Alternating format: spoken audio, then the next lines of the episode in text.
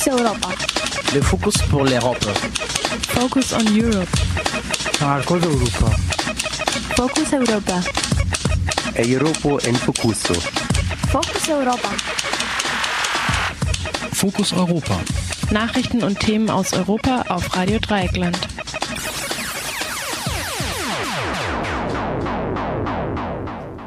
Ihr hört die Fokus Europa Nachrichten von Mittwoch, dem 5. Dezember 2018 hier auf RDL. Erstmal der Überblick. NATO wirft Russland Bruch von Ab Abrüstungsvertrag vor. May erleidet Niederlage im Parlament und muss Brexit-Gutachten veröffentlichen. Auch republikanische Senatoren machen saudischen Kronprinzen für Mord verantwortlich. Zahlen zum Familiennachzug erweisen sich als realitätsfern. Vorwürfe wegen Menschenrechtsverletzungen in türkisch besetztem Gebiet in Syrien. Nun zu den einzelnen Themen. NATO wirft Russland Bruch von Abrüstungsvertrag vor.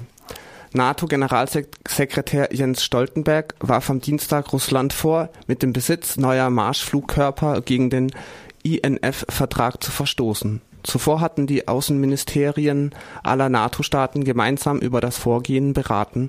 Der Vorwurf ist nicht neu, er wurde von den USA erstmals unter Obama erhoben. Trump wollte deshalb den Vertrag bereits kündigen. Nun haben die anderen NATO-Staaten die, die Sichtweise der USA übernommen. Dafür hat Trump Putin nur noch zwei Monate Zeit gegeben. Der INF-Vertrag von 1987 verbietet den Besitz und die Entwicklung von atomaren Raketen mit Marschflugkörpern mit einer Reichweite zwischen 500 und 5500 Kilometer. Bis zum Jahr 2001 durften beide Seiten Kontrollen durchführen. Vergangenes Jahr musste Russland nach anfänglichem Leugnen zugeben, dass es neu entwickelte Marschflugkörper besitzt. Doch Moskau bestreitet, dass sie eine Reichweite von mehr als 500 Kilometer haben. Als Antwort auf die amerikanischen Vorwürfe hat Putin den USA vorgeworfen, mit anderen Waffensystemen ebenfalls gegen den INF-Vertrag zu verstoßen. Es gibt Spekulationen darüber, dass Washington ein eigenes Interesse an der Aufkündigung des Vertrages hat. Als der Vertrag geschlossen wurde, hatten die USA und die Sowjetunion nahezu ein Monopol auf die betroffenen Waffen. Doch mittlerweile haben auch China und Nordkorea entsprechende Waffen und dadurch einen strategischen Vorteil gegenüber den USA in Asien. May erleidet Niederlage im Parlament und muss Brexit-Gutachten veröffentlichen. Zum Auftakt der Debatte um den Brexit musste die britische Ministerpräsidentin Theresa May eine Abstimmungsniederlage hinnehmen. Die Opposition warf May vor, die Rechte des Parlaments missachtet zu haben, weil sie ein Rechtsgutachten zum Brexit dem Parlament nicht vollständig vorgelegt hatte. Angeblich soll das Gutachten Staatsgeheimnisse enthalten. Nach der Abstimmung erklärte sich die Regierung dazu bereit, das Dokument zugänglich zu machen. Am 11. Dezember soll das Parlament über die von May mit Brü Brüssel ausgehandelte Austrittsvereinbarung abstimmen. Verliert May auch diese Abstimmung und eventuell eine weitere einen Monat später, droht ein ungeregelter Austritt Ende März. Auch republikanische Senatoren machen saudischen Kronprinzen für Mord verantwortlich. Nach einem Gespräch mit der Chefin des CIA, Gina Haspel, sagte der republikanische Senator Lindsey Graham über eine mögliche Beteiligung des saudischen Kronprinzen an der Ermordung des Journalisten Jamal Khashoggi, es gibt null Möglichkeiten, null, dass das in so einer organisierten Art passiert ist, ohne den Kronprinzen. Der republikanische Senator Bob Corker pflichtete dem mit den Worten bei, ich habe überhaupt keine Zweifel, dass der Kronprinz die Tötung angeordnet hat, die Tötung überwacht hat, genauso wusste, was passierte und es vorab geplant hat. Wenn er vor einer Jury, Jury wäre, würde er innerhalb von 30 Minuten schuldig gesprochen. Corker ist der Vorsitzende des Außen Ausschusses für Außenpolitik des Senats. Die beiden Senatoren forderten Konsequenzen. Graham sagte, er werde keine Waffenverkäufe an Saudi-Arabien unterstützen, solange die Verantwortlichen für den Mord nicht zur Rechenschaft gezogen seien. Corker und Graham gingen damit auf Distanz zum republikanischen Präsidenten Donald Trump und seinem Außenminister Mike Pompeo, die beide davon ausgehen, dass die Vorwürfe gegen den Prinzen herunterspielen.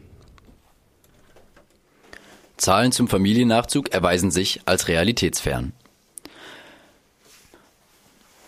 PolitikerInnen haben Schätzungen zum Umfang des Familiennachzuges für Flüchtlinge, die subsidiären Schutz genießen, viel zu hoch angesetzt.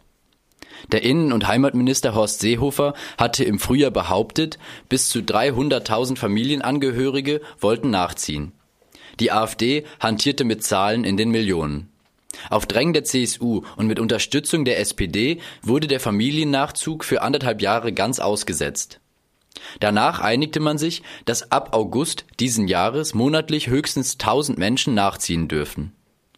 Auf Anfrage der linken Abgeordneten Ulla Jelpke hat nun das Innenministerium konkrete Zahlen vorgelegt. Bisher wurden weniger als 45.000 Visa für die Familienzusammenführung beantragt. In vier Monaten wurden nur knapp 1400 Visa bewilligt. Dass die 1000 Visa im Monat nicht annähernd ausgeschöpft werden, liegt an der Langsamkeit der deutschen Behörden. Als enge Angehörige, die nachziehen dürfen, gelten nur Ehepartner, minderjährige Kinder und Eltern von minderjährigen Flüchtlingen. Wenn diese subsidiären Schutz genießen, selbst wenn die Quote ausgeschöpft würde, müssten Familienangehörige noch bis zu vier weitere Jahre warten, bis sie wieder zusammenkommen können. Vorwürfe gegen Menschenrechtsverletzungen in türkisch besetztem Gebiet in Syrien. Nach einem Bericht des Spiegels wirft der syrische Journalist Aram Hussein der türkischen Besatzungsmacht und ihren syrischen Unterstützern in Afrin schwere Menschenrechtsverletzungen vor.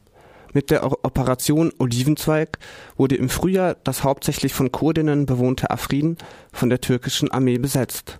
Nach Angaben von Aram Hussein gibt es nun 19 Gefängnisse in dem Gebiet, das etwa halb so groß ist wie Luxemburg. Außerdem sollen Häftlinge aus Afrin auch ins türkische Izmir verlegt worden sein. Menschen kämen blutüberströmt von Verhören. Um freizukommen, müsse man bezahlen. Über Übergriffe auf die lokale Bevölkerung durch die Hilfstruppen der Türkei wird auch schon länger berichtet. Es soll dabei um Plünderungen, Geiselnahme, Gewalt und sexuelle Gewalt gehen. Legendär wurde ein Bericht eines türkischen Fernsehsenders, in dem ältere Bewohner sich auf Kurdisch über die türkischen Hilfstruppen beschweren, während der Übersetzer auf Türkisch sagt, sie würden sich über die von der Türkei vertriebene kurdische Miliz beschweren